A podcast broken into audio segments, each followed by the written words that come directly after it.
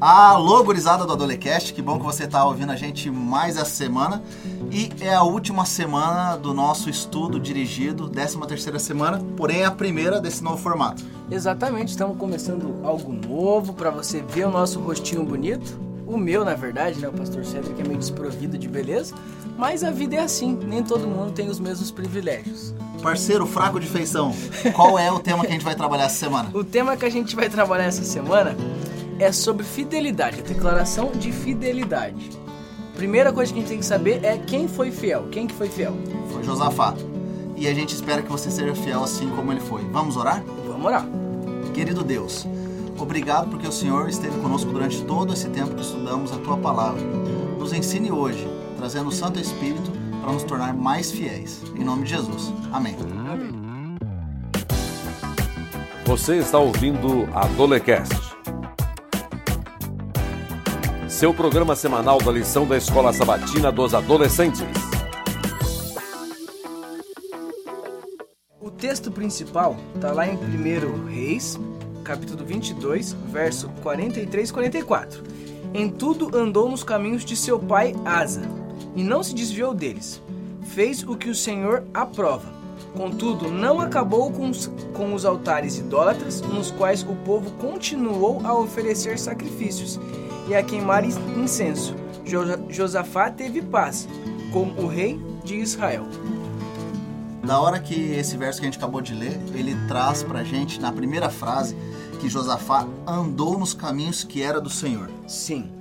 E é importante, porque Asa, ele foi um bom pai, ele ensinou Josafá a fazer o que era bom, só que nesse momento os dois reinos estão divididos. De um lado, o negócio está pegando fogo com Acabe, que era casado com Jezabel, e do outro as coisas estão dando certo. Josafá, ele instituiu o que a gente chama da escola, a escola, não é ainda a escola dos profetas, mas era uma escola de pessoas de Deus que passavam pelo povo ensinando a vontade de Deus. Josafá é o primeiro rei que ele fala assim: Olha, eu quero que o povo faça a vontade de Deus, então eu vou ensinar eles a fazer a vontade de Deus. E aqui tem algo importante pra gente. Às vezes, a gente quer fazer a vontade de Deus, só que a gente não aprendeu.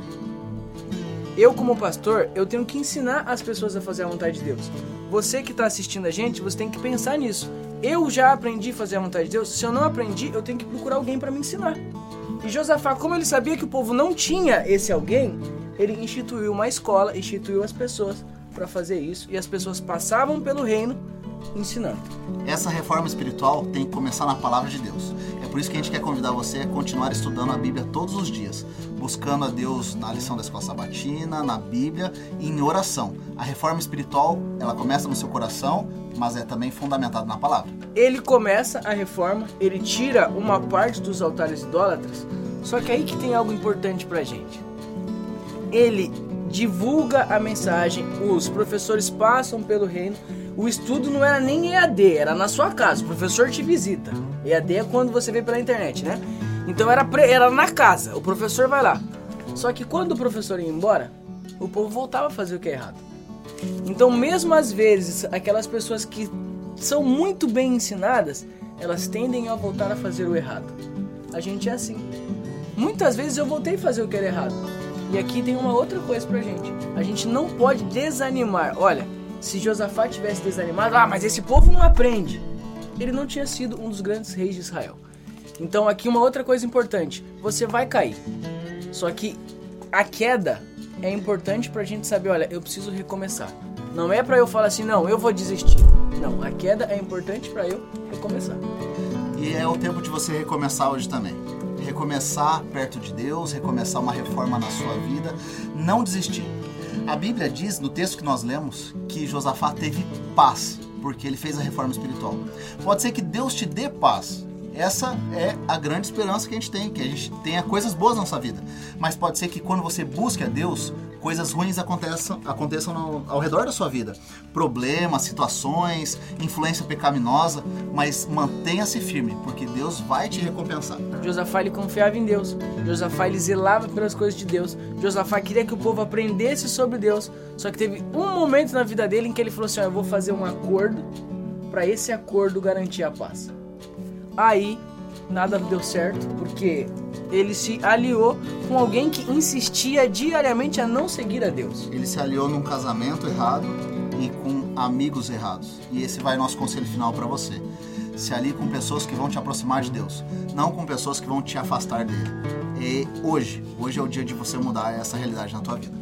Exatamente. Vamos orar e vamos pedir para Deus nos ajudar a fazermos o que é certo do jeito certo e abandonar o mal totalmente.